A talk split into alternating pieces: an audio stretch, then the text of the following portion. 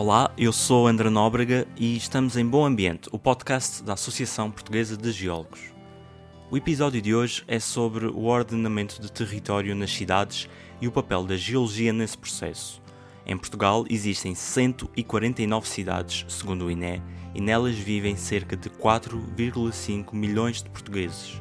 A nível mundial, a ONU estima que 55% da população reside em cidades e que em 2050 essa percentagem aumente para 68%. As convidadas para este episódio são a geóloga Cláudia Pinto e a investigadora Silvia Ávila de Souza. Cláudia Pinto é formada em Geologia Aplicada e do Ambiente e doutorada em Geologia de Engenharia pela Universidade de Lisboa.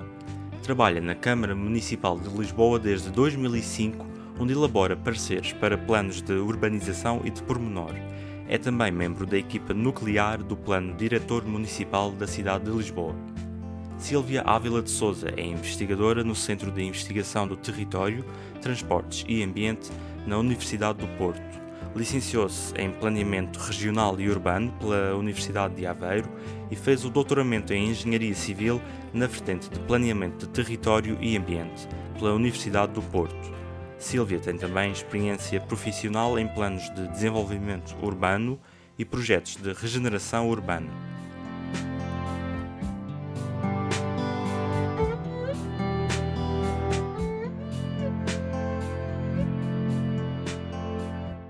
Dentro da geologia, a área de especialização que habitualmente intervém no planeamento de território é a geologia de engenharia. O que os engenheiros geólogos fazem, na verdade, é aplicar conceitos e técnicas da geologia na resolução de problemas de engenharia.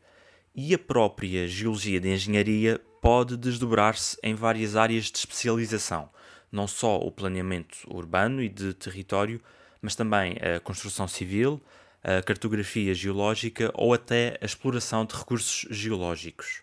Em relação ao planeamento urbano, o objetivo principal é, na opinião de Cláudia Pinto, responder às necessidades das pessoas aquilo que nós precisamos para o nosso dia a dia, as necessidades de estacionamento, as necessidades de equipamentos verdes, portanto, e, e, tudo isso no fundo é materializado ao nível de opções de planeamento que são regidas ao nível do, dos municípios, não é? Como organismos que têm no fundo a competência de tratar da elaboração dos planos de, às diversas escalas municipais, não é? Sejam eles PPs, sejam eles PUs, seja o próprio plano diretor, e a geologia de engenharia acaba no fundo por ser uma disciplina através da qual são conhecidas as soluções para a implementação então dessas tais necessidades. Portanto, as várias matérias, como abordou, que, são estudadas ao nível da, da geologia e engenharia, não só a componente mesmo da, da, da engenharia civil, da edificação, como todas as áreas, a geotecnia ambiental, todas as outras matérias, acabam por, no fundo, ser uma resposta àquilo que são estas necessidades de planeamento. Se nós não tivéssemos necessidades de planeamento, que são identificadas no, no fundo ao nível dos instrumentos, não teríamos necessidades construtivas e não era preciso termos, no fundo, estas especificidades da geologia de engenharia. Portanto, acaba por ser muito uma resposta a problemáticas da sociedade. Portanto, vamos construir ali em zonas, por vezes, que são mais aptas, outras que são menos aptas, e, portanto, acaba por ser a forma de dar resposta às necessidades em função dos diversos contextos e, de, e do que lá se pretende edificar. O planeamento do território é, é, é a chave para o, para o, desenvolvimento das cidades. O planeamento urbano, o desenho urbano, a regulamentação dos usos do solo tem como, como enfoque a forma urbana, as funções económicas, os impactos sociais do ambiente urbano,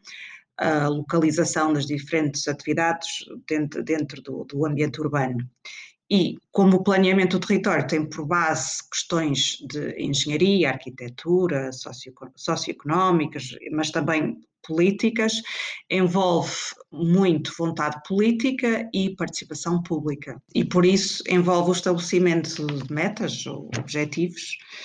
uh, recolha de dados, previsão, desenho, mas acima de tudo tem que haver pensamento estratégico e no fim do processo consulta pública, reavaliação e revisão periódica. Um, e claro, uh, como estamos a falar de, de, de, geologia, uma dimensão basilar do planeamento do território e da, e da resiliência urbana é sem dúvida a geologia da, da engenharia porque, porque a geologia em geral é essencial no zonamento urbano e no planeamento das infraestruturas, transportes, por exemplo, do, do, do metro. Com estas duas intervenções, já deu para perceber que o trabalho de Sílvia Ávila de Souza, que acabamos de ouvir, e o de Cláudia Pinto são importantes para a nossa sociedade. Na Câmara Municipal de Lisboa trabalham atualmente 15 geólogos, distribuídos por diferentes áreas, desde a cultura à proteção civil. Já antes de Cláudia Pinto começar a trabalhar no município, em 2005, trabalhavam lá pelo menos sete geólogos. No entanto, nem todas as autarquias contam com geólogos nos seus quadros tem sido um prazer, uma oportunidade. Eu tive a sorte, porque eu acho que às vezes é um bocadinho de sorte, de ter tido uh, no meu percurso profissional equipas de planeamento que sempre perceberam muito bem o que é que era as, as, o papel que um geólogo podia ter ao nível do planeamento urbano, e eu sei que isso nem sempre acontece. Esse papel às vezes é, é feito por outras por outras especificidades, outro tipo de, de, de, técnicos têm outro tipo de formação, mas de facto eu tive na Câmara de Lisboa a sorte de ter tido um diretor do planeamento urbano, eu até posso dizer o nome, o arquiteto Valpais, que sempre percebeu exatamente aquilo que eu queria dizer com certas matérias e que sempre deu a abertura para colocar ao nível deste instrumento macro de planeamento da cidade estas pequenas matérias de geologia, porque não existia nada no plano diretor municipal anterior e atualmente nós temos não só geomonumentos e as ocorrências hidrominerais de Alfama na própria planta de qualificação de espaço urbano, como depois temos uma série de outras matérias abordadas ao nível da estrutura ecológica, como o sistema úmido, o sistema de transição fluvial estuarino e depois temos as condicionantes, os riscos naturais e antrópicos, portanto, a suscetibilidade de movimentos de massa, inundações, sismos, portanto, uma série de matérias de âmbito geológico. Mas tudo isto acabam por ser fenómenos para já naturais. E, portanto, não são expectáveis, não são nada que nós possamos de alguma forma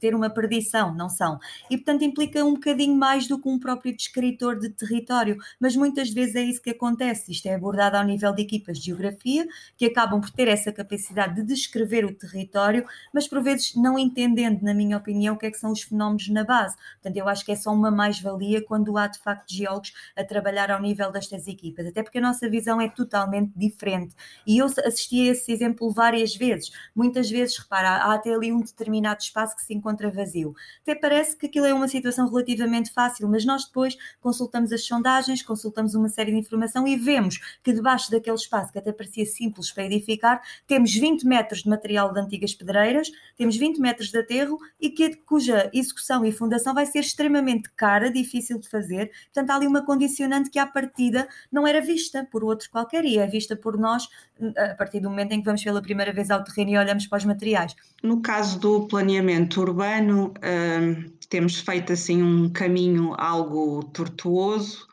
Existiram, na altura quando eu tirei a minha licenciatura em planeamento regional e urbano uh, na Universidade de Aveiro, existia ainda outro, outra licenciatura em Lisboa, em Engenharia do Território, em que se preparavam profissionais com essa dimensão pluridisciplinar, ou seja, não éramos engenheiros, não éramos arquitetos, não éramos geólogos,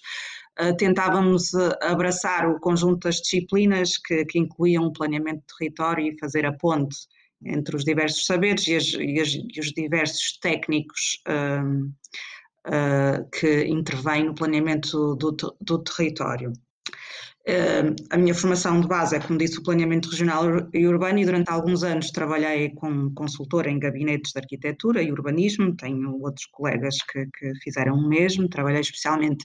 em planos de pormenor, que são os planos mais próximos do projeto urbano.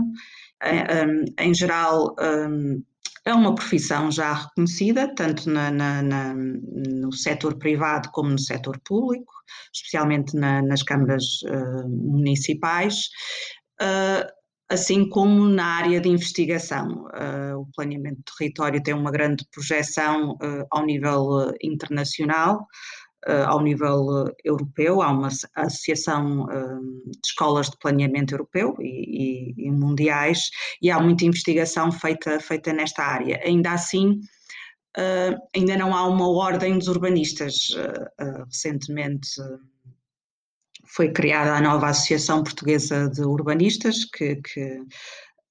que congregou várias associações uh, nesta, nesta área, a Associação de Planeadores de Território, inclusivamente a que eu, a que eu pertencia, um, que, que, que, tem tentado um, lutar pela valorização de, desta profissão em Portugal. O Centro de Investigação onde Silvia Ávila de Souza trabalha, o Centro de Investigação do Território, Transportes e Ambiente, desenvolve estudos muito variados. Alguns dos seus colegas fazem investigação sobre mobilidade sustentável, outros sobre políticas sociais e urbanas. E todas as áreas se interligam para ajudar a construir as áreas urbanas e estruturar o território. Silvia fez parte de um projeto de investigação europeu chamado 3S Recipe, que terminou em 2020. O, o objetivo foi procurar soluções sustentáveis e replicáveis para contornar o problema da contração urbana, isto é, a perda contínua de população nas cidades. O projeto focou-se em sete cidades europeias como casos de estudo, entre as quais o Porto as estratégias para, para lidar com a, com a contração urbana, seja a simples, uh, simples, que não é simples perda da população, seja o declínio económico, podem passar pela definição de estratégias muito, muito diferentes. Uh, o turismo em Portugal tem tido uma importância muito, muito grande, por exemplo, falando num caso uh, perto de casa, aqui no Porto, o, o, turismo teve um papel muito importante na dinamização da economia local, mas existem outras, outras estratégias uh, de, no, na área da, da, da, do ensino universitário, da investigação científica, estratégias uh, culturais, a aposta em, em indústrias, indústrias criativas e na atração de, de quadros superiores e, e, e, trabalhadores criativos para, para as cidades que não só um, fazem a população uh, uh, crescer, mas que uh, introduzem uma nova, uma nova dinâmica no, no ambiente urbano e, e no espaço urbano. Um dos projetos que em Lisboa contribui para a dinâmica e a sustentabilidade da cidade é a rede de geomonumentos que lá existem. É uma iniciativa que pode não resolver o problema da contração urbana, mas que certamente promove o envolvimento dos cidadãos e o pensamento positivo sobre a cidade. O projeto de catalogação dos geomonumentos, ou seja, afloramentos com interesse científico, pedagógico ou cultural, terminou em 2011 e foi coordenado por Cláudia Pinto, foram inventariados 18 geomonumentos no total que podem ser visitados livremente como um museu ao ar livre do ponto de vista de interesse, de importância para a cidade, eu acho inúmera, porque eu acho que parte de, de, daquilo que é a nossa cultura enquanto cidadãos parte por conhecer todo o nosso tipo de património. O património geológico antecede até o próprio património material e património humano. É algo que nos acompanha há muitos milhões de anos. Eu sei que esta escala do milhão de anos é muito difícil de entender, mas de facto nós temos que entender que antes de existir homem já existia esta geodiversidade, existia uma série de fenómenos que depois fazem com que tínhamos o maciço do Monsanto na zona em que ele se encontra, tínhamos zonas mais aplanadas nos, nos vales, tínhamos, por exemplo, colinas na zona de, da Baixa Pombalina e, e, em toda a volta, zonas mais aplanadas a, a, norte, tínhamos o Rio Tejo a desaguar aqui também com um evento tectónico, não era natural esta, esta foz de rio, portanto há aqui uma série de património que, nos, que para mim no, tudo, tudo aquilo que é conhecimento sobre este património só nos valoriza enquanto pessoas. Em termos de destacar algum dos afloramentos, eu podia dizer, existem uns muito interessantes pela sua dimensão, como os afloramentos do, dos basaltos, da, da, da Aliança Operária, os calcários do Rio Seco, mesmo também nos parques urbanos, o geomonumento da Parque da Pedra. Existem outros que não são tão grandes, mas que são lindíssimos. Eu destaco aqui o da Rua Capitão Leitão, que é uma sequência que até tem areias de, de, de assinatura do NAR pelo meio, e portanto nós nós temos até zonas em que temos ostras de grandes dimensões, depois com areias dunares, depois areias mais de praia para cima, portanto ali uma série de ambientes de transição que são extremamente interessantes. Como explica Silvia Ávila de Souza, a sustentabilidade das cidades engloba três grandes dimensões. Falamos da sustentabilidade social, da sustentabilidade económica e da sustentabilidade ambiental. O maior desafio das cidades, através dos profissionais de planeamento urbano, está em conciliar a concretização destas três dimensões. Tendo em conta o atual contexto, a escassez de recursos financeiros é um problema que afeta as cidades portuguesas e, e todas as cidades da Europa. A crise pandémica, que se tornou também uma, uma crise económica e social faz com que existam ainda menos meios para cumprir todos os compromissos e princípios de sustentabilidade, e a pandemia expôs as fragilidades e desigualdades existentes nas nossas cidades, bem como quão pouco resiliente é a dependência excessiva de um setor económico, como o turismo, e neste caso temos o sobreturismo, uh, e mostrou-nos o que, em situações limite, é o mais importante para quem vive nas nossas cidades. Portanto, na minha opinião, o desafio maior do planeamento é planear uh, cidades prósperas quanto baste, mas que sejam resilientes e justas, com, com uma escala humana que proporciona uh, qualidade de vida aos seus habitantes,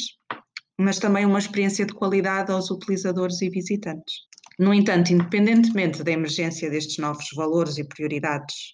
para as cidades, em resultado da pandemia Covid-19, há um desafio que se coloca às nossas cidades e que não desapareceu, apesar de andar um pouco esquecido, que são as alterações climáticas e que tem especial significado para um país do sul da Europa como, como Portugal, que poderá ser crescentemente afetado por estes fenómenos meteorológicos extremos porque as alterações climáticas exercem pressão sobre as infraestruturas pesadas, onde a, geologia da engenharia é muitíssimo relevante, e novamente sobre as infraestruturas leves, como os, os, os sistemas de saúde, que, que tão pressionados têm sido na,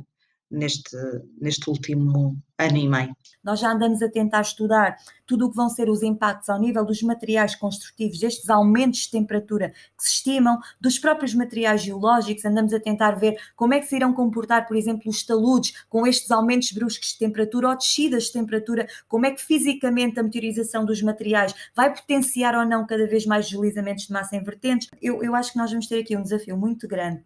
ao nível das cidades, porque eu acho que cada vez mais as zonas urbanas estão densamente ocupadas. Esta densificação é, in, é inúmera, portanto, qualquer expansão que tenha de vir a haver a nível das cidades, e o que se estima é que venha a haver a nível das cidades uma maior expansão, vai ter que passar muito por uma ocupação em subsolo. E, portanto, esta ocupação em subsolo vai exigir cada vez mais da intervenção de profissionais, não só da área da geologia, como da geotecnia, como da engenharia civil, como de outras áreas. Eu não quero estar agora a avançar mais, porque me vou esquecer de certeza de alguém e, é, e será injusto para com algum dos colegas, mas vai obrigar muito a este conhecimento cada vez mais daquilo que é o subsolo. E a partir do momento em que nós começamos a construir em subsolo, que é algo que nós não vemos, torna tudo muito mais complicado. Porque temos para já, a, a prospecção vai passar a ser muito mais intensa, porque vamos precisar de conhecer exatamente o que é que é o, o subsolo, o, o, no fundo, o, o, aquilo que nós andamos em cima a pisar, como é que ele é por baixo. Principalmente ao nível dos recursos que existem, a água em particular.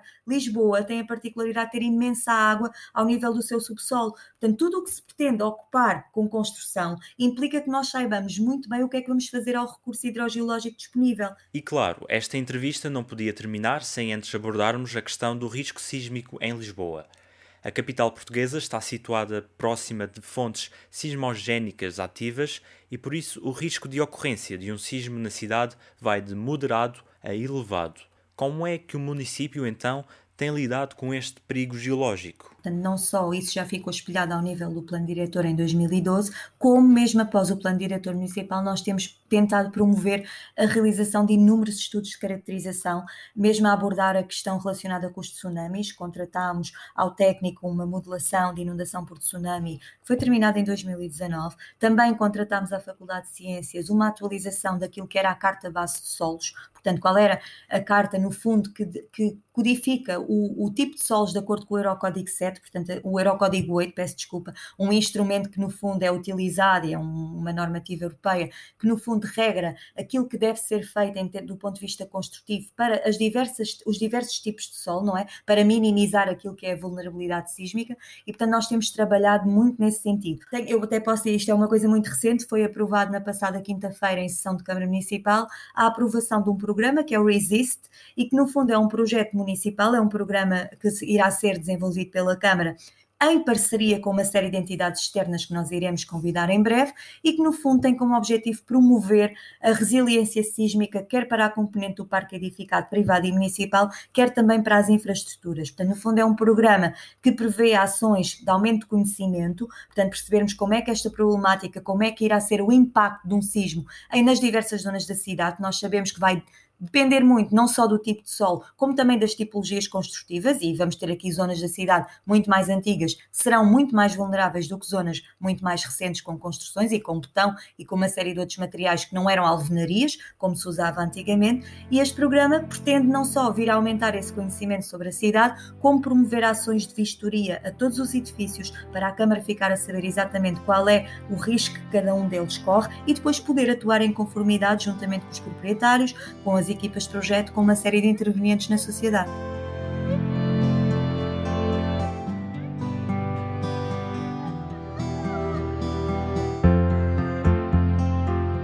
O Bom Ambiente volta daqui a três semanas. Até lá, acompanhe a Associação Portuguesa de Geólogos no Facebook, LinkedIn ou Twitter. Eu sou André Nóbrega, a música é do António Mota e estarei de volta para mais um convívio entre a geologia e a sociedade. Até breve.